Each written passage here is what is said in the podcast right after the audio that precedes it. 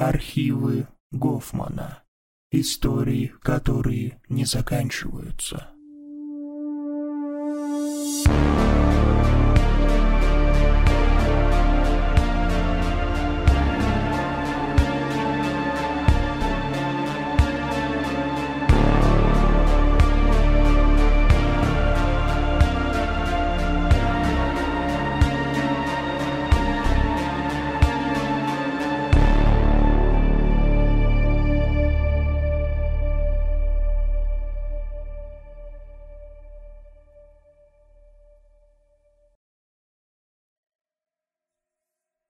Мой дедушка – астроном-любитель.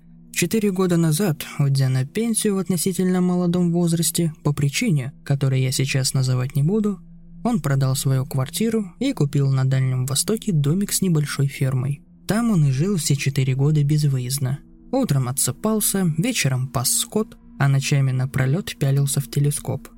Иногда я приезжал к нему. Своей дачи у меня не было – и вот сейчас, впервые после своего выхода на пенсию, мой дядюшка сам решил поездить по чужим краям.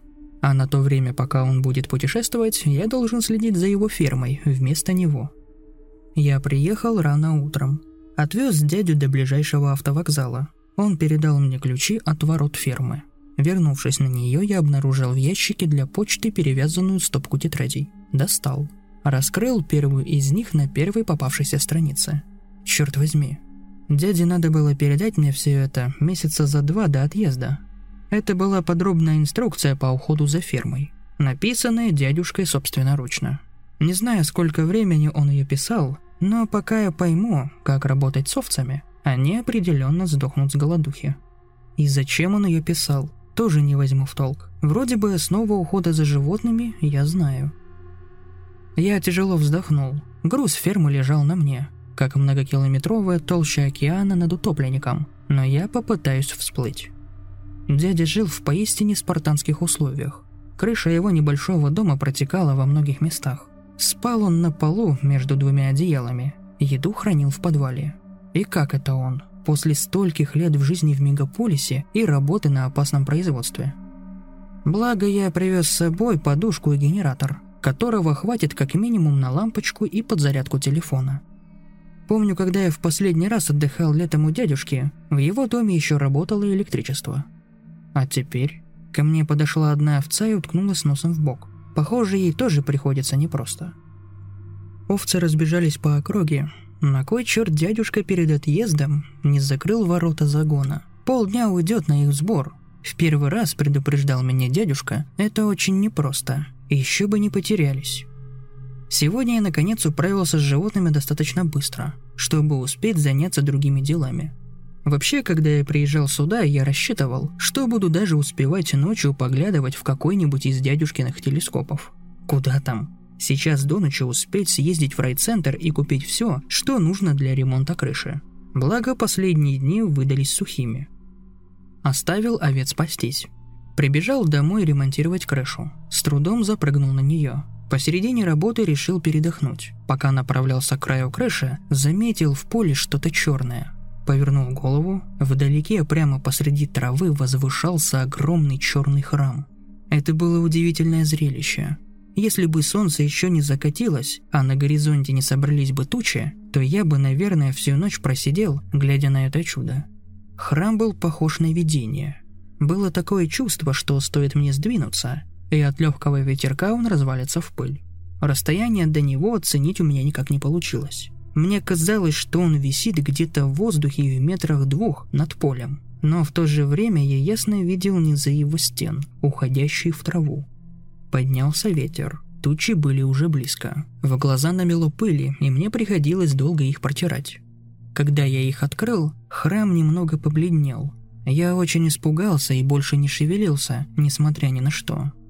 Ради эксперимента, чтобы отсеять у себя из головы все эти глупые страхи, я сдвинулся с места.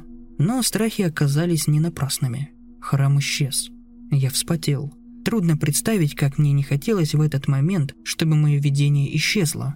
Но храм исчез не сразу. Хотя я двигался достаточно быстро, но я все же успел заметить, что он исчезал постепенно, справа налево. в направлении, противоположному тому, в котором двигался я. Осторожно, с часто бьющимся сердцем, я стал двигаться обратно влево.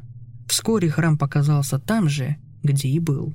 Я немного помотал головой у границы его видимости, чтобы посмотреть, не происходит ли в поле еще каких-нибудь изменений. Появился только храм. Причем то место, где он появлялся, так подходило для него, или даже он так подходил к этому месту, что его появление стало казаться мне естественным. Точно так же я определил границу видимости храма справа, запомнил место, с которого его видно, а затем слез с крыши.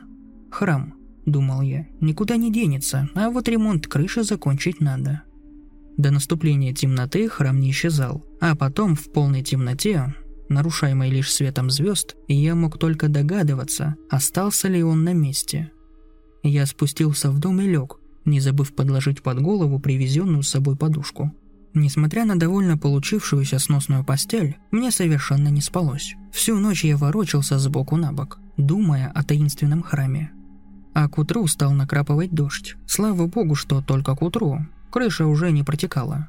И это, наконец, меня усыпило. Проснулся я часам к двум.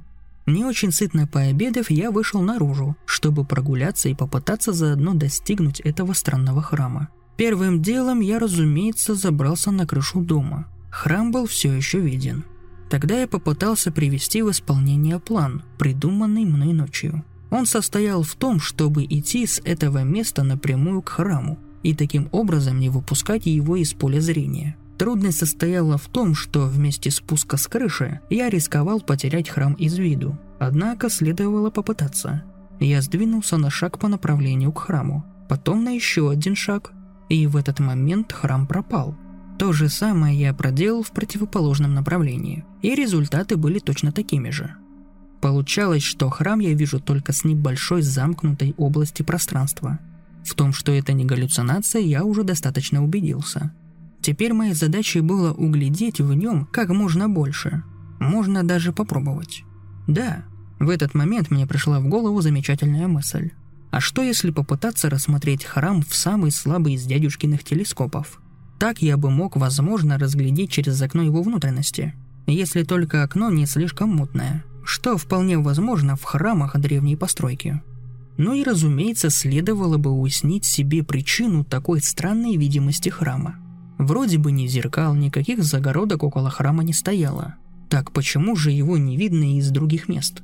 Дойти до храма представлялось явно невозможным. В этом поле не было ни одного ориентира, а если рассказать всю эту историю про храм кому-нибудь другому, так он тебя за сумасшедшего примет и все. Так что пока дядюшка не вернулся, надо попытаться сделать все, что в моих силах. Сходил за дядюшкиным телескопом, скорее даже подзорной трубой, как раз то, что мне нужно. Здесь следовало бы приступить к подробному описанию храма. Я уже сказал, что он был абсолютно черный. Это немножко не так.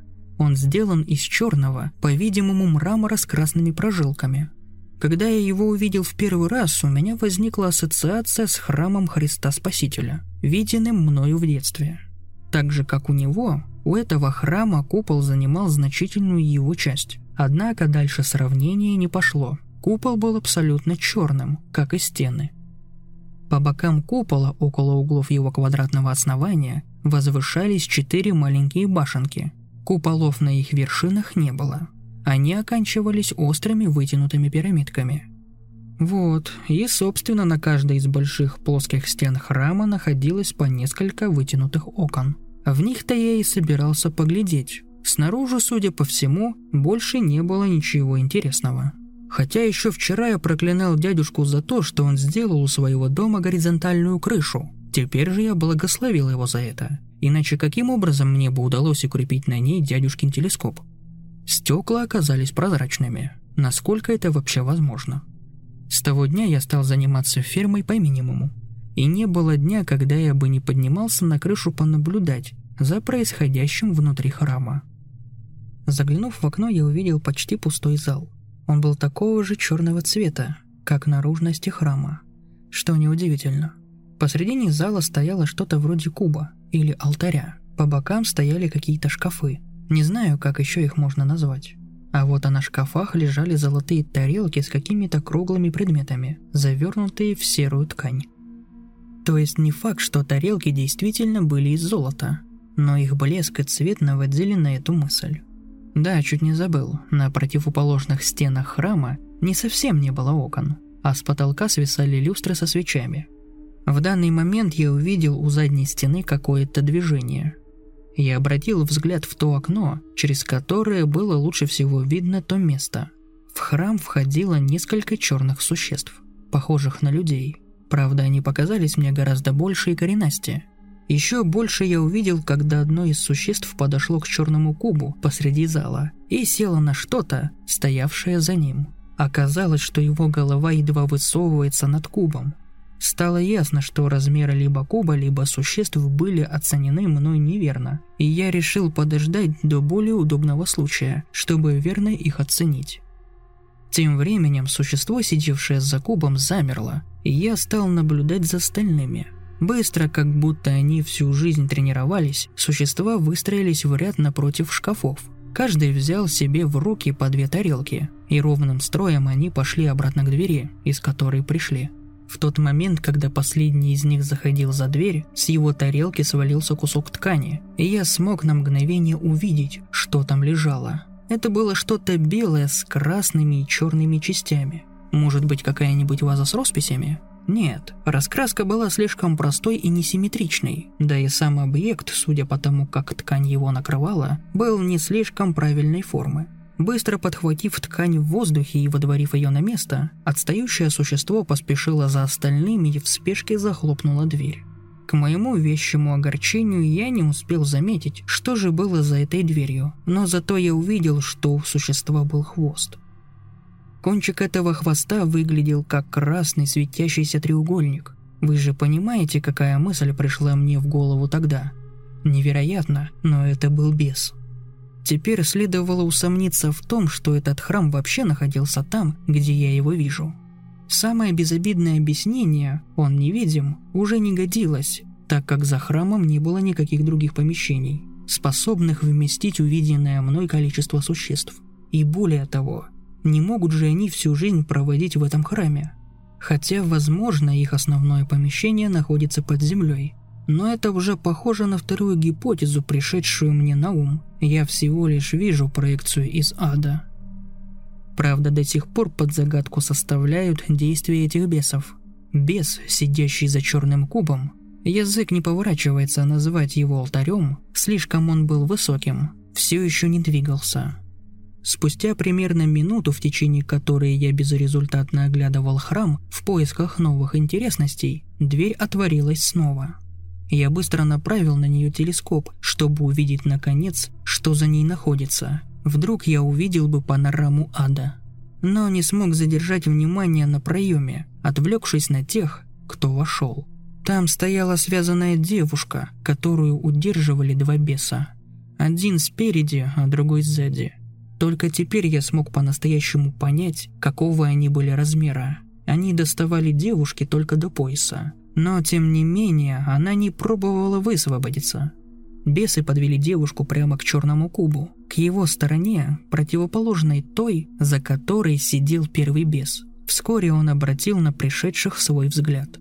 Минут пять они о чем-то говорили. В это время в храме не происходило никаких новых событий, и я отвлекся, чтобы перекусить. Когда я снова вернулся к храму, я увидел, что бесы ведут девушку к его стене со шкафом. Я совершенно не мог понять, зачем им это понадобилось. Один бес отошел от девушки и открыл дверь шкафа. Он открыл только наполовину. Из-за этого я не мог увидеть, что находится внутри него. Девушка в страхе отпрянула, но второй бес схватил ее и потащил к шкафу. Вскоре оба беса заталкивали ее туда. Судя по ее виду, хотя я ничего не слышал, она кричала, но бесы оказались сильнее. Грохнув ее на пол шкафа, как мне показалось, они заперли его дверцу и спокойно удалились. Примерно два часа с того момента ничего не происходило. Я периодически глядел на храм, размышляя, что же за действия там происходят, но все оставалось неизменно – только бес, сидящий за черным кубом, периодически поднимался подразмяться. Но один раз уже после обеда, когда я заглянул туда, я увидел около шкафов небольшую группу бесов, поочередно открывавших дверцы каждого из них. В стороне стояла пара, державшая на весу довольно крупный кусок серой ткани, вроде тех, которыми были обернуты предметы, лежавшие на тарелках. Вдруг один из бесов что-то сказал, и все остальные сбежались к нему – они все вместе секунду постояли перед очередным открытым шкафом. Опять же, открытым так, что я не мог увидеть, что происходило внутри. А потом один из них полез внутрь. Тем временем подошли двое, державшие ткань, и сунули ее тому, который находился внутри. Пока ткань не исчезла в шкафу, утаскиваемая его руками, я успел увидеть, что вместе с ней была передана золотая тарелка – Вскоре бес вышел из шкафа, держа в руках тарелку с чем-то круглым на ней, завернутым в ткань. Он поставил тарелку на шкаф, закрыл его и вместе с остальными отправился на выход. Что же это все-таки на тарелке? Может, эти люди, запертые в шкафах или в помещениях, в которых можно попасть оттуда, изготавливают эти предметы? Тогда зачем эти предметы бесам? Может быть, это котлы, в которых, по преданиям, варятся души грешников – но и маленькие же они, и неровные. В таком случае, кто же те люди, которых запихивают в шкафы? Они не попали в рай, и в то же время они и не в аду. Наверное, они несколько дней служат там, а затем отправляются в изготовленные ими же котлы. Хитро. В тот же день в шкафах заперли еще двоих мужчин и двоих женщин, а сверху к вечеру стояло четыре тарелки – Очевидно, их не убивают не каждый день, а когда их накопится побольше. Какой в этом смысл? Могли бы бесы их сразу с собой забирать. Еще за четыре дня я не узнал ничего нового, кроме всяких мелочей. Например, некоторые бесы зачем-то носят с собой ножи, а серая ткань на самом деле заляпанная белая. Я даже попробовал заглянуть в храм при помощи более сильного телескопа, но увидел только отдельные маленькие детали – которые не могли прояснить картину. Так, например, я увидел, что у бесов белки глаз желтого цвета, радужные оболочки черного, а зрачки красного. На второй же день мне удалось заглянуть в дверной проем, ведущий из храма. Представьте себе мое удивление, когда я увидел, что за ним не находится ровно ничего. В следующий раз мне удалось более внимательно присмотреться к тому месту, когда я понял, что увидел не пустоту, а всего лишь черную стену коридора, одной загадкой меньше. А на пятый день, с этого дня я начал кое-что понимать, но мое понимание обнаружило гораздо больше вопросов, чем было у меня до этого. В тот день на шкафах стояло штук 20 тарелок, и я ждал, пока их заберут. Рано утром бес, сидевший все эти дни безвылазно за черным кубом, у меня создавалось впечатление, что бесы никогда не едят. Куда-то ушел. Через полчаса в храм вошла группа ровно из сорока бесов. Это было странно. Если бы они пришли забирать тарелки, их было бы всего десять. Так же, как в тот раз, когда они действительно забирали тарелки, бесы выстроились в ряд напротив шкафов, но их дальнейшие действия повергли меня в шок. Сделав один шаг вперед, каждый второй бес открывал дверь шкафа напротив и начинал вынимать оттуда что-то очень для него тяжелое. Когда второй бес мог уместиться рядом с первым, он начинал ему помогать. И вскоре пары бесов ровным строем выходили из храма, неся на плечах человеческие тела на разной степени разложения, кончавшиеся шеей. Все дальнейшие, включая приход беса-клерка, как я его назвал, и унос блюд со шкафов я видел как сквозь сон. Получается, бесы делают свои котлы из человеческих черепов? Это единственное разумное объяснение. И вот оказывается, для чего некоторым бесам нужны были ножи. Похоже, бесы отрубали головы людям не сразу для того, чтобы на них не текла кровь во время этого процесса. Чистоплюя. Я вдруг твердо решил положить конец этому безобразию. Я обязательно доберусь до храма и спасу бедных людей. Конечно, это легче всего было сделать при помощи дядюшки, но он вернется всего лишь через два дня. Начал я просто. На следующий день, оправившись от шока, я решил первым делом попробовать пострелять в храм из дядюшкиного ружья, надеясь привлечь к себе внимание бесов. Взобравшись на крышу, я понял, что расстояние слишком велико для меткого попадания. Но все же я попробовал. Примерно на десятом выстреле я таки попал в храм, причем именно в окно. Прислонив глаз к окуляру телескопа, я посмотрел на следы своего попадания и на реакцию бесов, находившихся в это время в храме и ведущих к шкафу какого-то мужчину. Несмотря на мои ожидания, первым среагировал на это происшествие совсем не один из несших тела, а клерк, который в это время делал что-то в кубе. С перепуганной, насколько это можно вообще понять у беса рожей, он побежал к окну и стал трогать его руками. Но в силу своего роста и высоты храма он не мог дотянуться до того места, куда попала пуля. Только сейчас мне пришла в голову одна мысль. Храм этот довольно большой, и люди смотрятся в нем более привычно, чем бесы. Хотя возможно, что это отчасти вызвано тем, что бесы вообще выглядят непривычно – я все же считаю, что можно сделать вывод, что храм был построен людьми. Надо будет взять это на заметку. Вполне вероятно, что бесам это просто не по силам. Два других беса тем временем тоже очень всполошились, но они пытались перед тем, как подойти к окну, все-таки запереть мужчину, которого вели в шкафу. Примерно секунд 20 они напряжно боролись, в результате чего мужчина в неизнеможении сел на пол, а бесы, забыв про него, помчались к месту происшествия. В этот момент мне пришлось немного уменьшить увеличение телескопа. Мне надо было следить одновременно и за человеком, и за бесами, но это было невозможно, когда телескоп выхватывал очень маленькие куски пространства, не умещающие в себе всей площади храма. Пока бесы осматривали треснувшее стекло и о чем-то совещались, мужчине удалось тихонько встать и выскользнуть в коридор. Бесы не обратили на это внимания. Через полминуты один из бесов что-то громко, судя по его лицу, сказал и показал куда-то вперед. С замиранием сердца я понял, что он показывает прямо на меня. Два других беса тоже молча уставились за стекло, чуть не прижимаясь к нему лбами – Через несколько секунд первый из них, утеряв удивленное выражение лица, погрозил мне пальцем и отвернулся. К сожалению, я до сих пор не научился отличать их друг от друга. Для меня выделялись только те из них, которые носили с собой ножи. А это оказался клерк. Два других беса еще немного постояли и отошли, но отвернувшись от окна, они испугались еще больше. Куда-то сбежал их пленник. Один из них мимолетом злобно посмотрел на окно, и они выбежали в коридор вслед за беглецом. Вскоре они вернулись, неся его обвислое тело на плечах. Из шеи его торчал нож, и струйка крови стелилась за ними по полу. Я чуть не зарыдал. Хотя, куда этот человек рассчитывал сбежать? К дьяволу на квартиру? Бесы запихали тело человека в шкаф и уже собирались уйти, но клерк остановил их. Вынув из-под черного куба еще не опаленную и сыроватую, насколько я мог судить на таком расстоянии, глиняную табличку, он что-то наскреб на ней острым когтем и передал одному из ожидающих. Они ушли. Клерк поднялся, достал из-под куба тряпку и вытер с пола кровь. Как жаль, что мне не удалось спасти того человека. А если бы окна были чуть потоньше, то пуля бы разбила одно из них, и он вполне мог бы прибежать ко мне.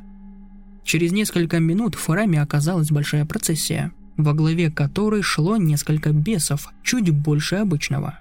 С видом знатоков они подошли к стеклу, осмотрели его, поговорили и медленно, статно направились назад, по-видимому решив, что никакой опасности для них это не представляет. А ведь это действительно было так – была очень маленькая вероятность, что во второй раз я попаду в то же самое место, что и в первый, и разобью наконец это стекло. На меня бесы даже не посмотрели, чему я был несказанно рад. Итак, пулями было ничего не добиться. Пока я был один, оставался только один вариант – добраться до замка по видимому ориентиру около него. А так как таких ориентиров пока что не существовало, я задумал сделать их сам – Дядюшка должен был вернуться послезавтра. Что ж, сегодня я хорошенько займусь фирмой, чтобы дядя не очень ругался, когда приедет. А завтра основную часть дня я потрачу на то, чтобы попытаться самостоятельно достигнуть храма. Главное, не увязнуть там до прихода дяди. Ха, я уже рассуждаю так, будто туда добрался. Вот вы говорите, что в жизни никогда не понадобится математическое мышление. Как бы не так.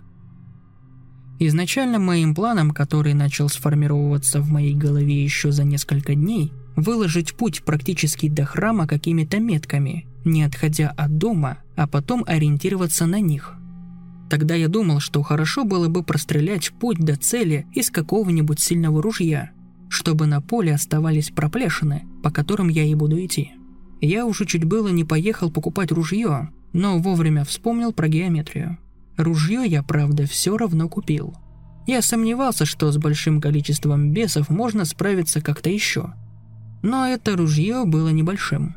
Я решил поступить более умно, чем предполагал сначала. Сначала я съездил к ближайшему лесу и нарубил там много еловых ветвей. Вернувшись и запомнив, в каком направлении находится храм, я прошел туда около десяти шагов и воткнул в землю первую палку. Потом вернулся на то место, с которого видно храм. Они с палкой находились на одной линии со мной. Все вышло как и надо. Подойдя к первой стоящей палке, я начал отступать от нее так, чтобы она оставалась на одной линии со мной и дядюшкиным домом. Примерно через 20 метров я поставил еще одну палку. Вернулся. Обе палки и храм находились на одной линии. Таким образом я собирался выстроить путь до храма, не видя его и только периодически возвращаясь для примерной оценки оставшегося до храма расстояния примерно в десятое мое возвращение, а возвращался я теперь не после каждой палки, а палок через 5-6, и оставил их на более большом расстоянии друг от друга, я начал замечать, что линия из палок становится похожей на дугу. Несколько раз я ходил вдоль нее, пытаясь выпрямить, но когда находился посреди нее, ряд палок казался мне прямым. Еще один странный феномен, добавившийся к странной видимости храма – может быть, здесь находится какое-то искривление пространства? Да я же не ученый, мне не этим надо заниматься. Мне надо срочно во что бы то ни стало добраться до храма. Когда я смотрел на ряд палок с крыши дома, до храма все еще оставалось так много расстояния, что я просто не мог понять, или я иду по правильному, только искривленному пути, или это искривление каким-то образом заносит меня в сторону. Я плюнул на это дело и продолжил ставить палки, пока их не осталось совсем мало. Я вернулся на крышу, чтобы посмотреть, сколько еще оставалось до храма. И обнаружил, что последняя палка стоит совсем близко к нему. Дуга пришла в цель. Это тоже было странно, потому что если мы построим через дом и самую близкую к нему палку прямую, то она тоже приведет к храму. Что за чертовщина?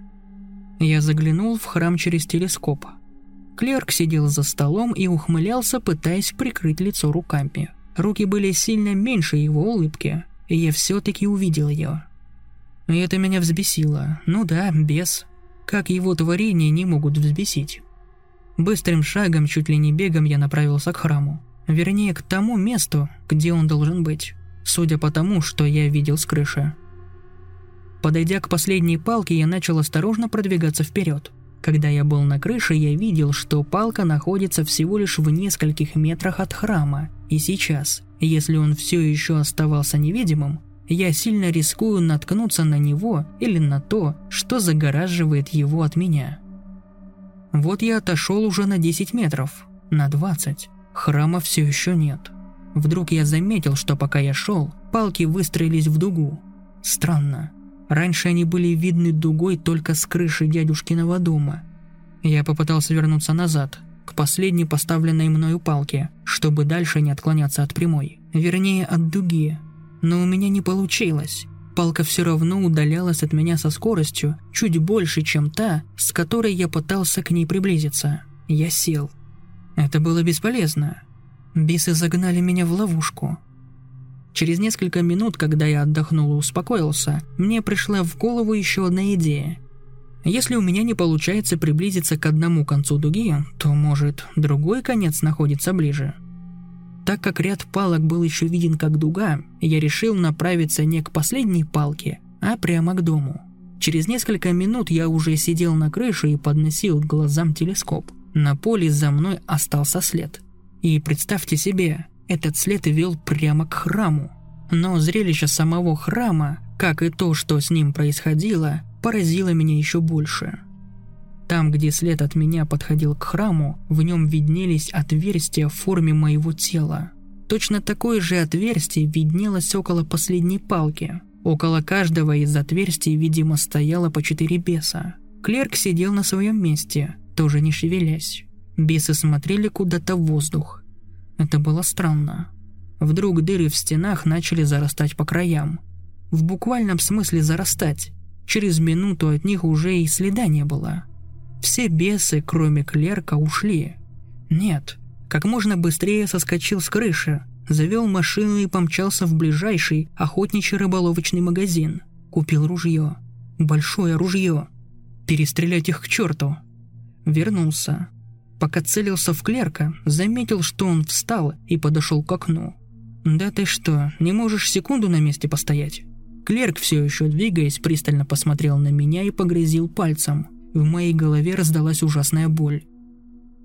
Мне повезло, дедушка приехал в тот же день, раньше запланированного срока. Он очень беспокоился за то, как я ухаживаю за фирмой. И не зря причем. И решил в последний день отдыха побывать у себя дома вместе со мной. Он нашел меня на крыше с одним выколотым глазом. Тем самым глазом, которым я целился в беса. Сейчас я лежу в больнице, у меня осталось много вопросов. Например, почему именно храм? Почему не какой-нибудь офис, например? Хотя это, наверное, навеяно именем, которое я дал живущему в храме бесу. Да, и еще. Оказалось, что никакой стопки тетрадей с инструкцией по уходу за фермой дядюшка мне не оставлял. Похоже, бесы подсунули мне ее, чтобы я как можно дольше просидел за ней, не ремонтируя крышу и не замечая храма. Дядюшка говорит, что не видит с крыши своего дома никакого храма. единственным для меня доказательством было то, что я не сошел с ума, является мой глаз. Вернее, отсутствие моего глаза. Но когда я выйду из больницы, я все равно доберусь до храма и перебью это адское отродье. Пусть я не уберегу второй глаз, но я приму все меры для его защиты, и совесть моя будет чиста. «Это же невозможно!» – воскликнете вы. А я вам отвечу. Теперь не людям решать, что возможно, а что невозможно.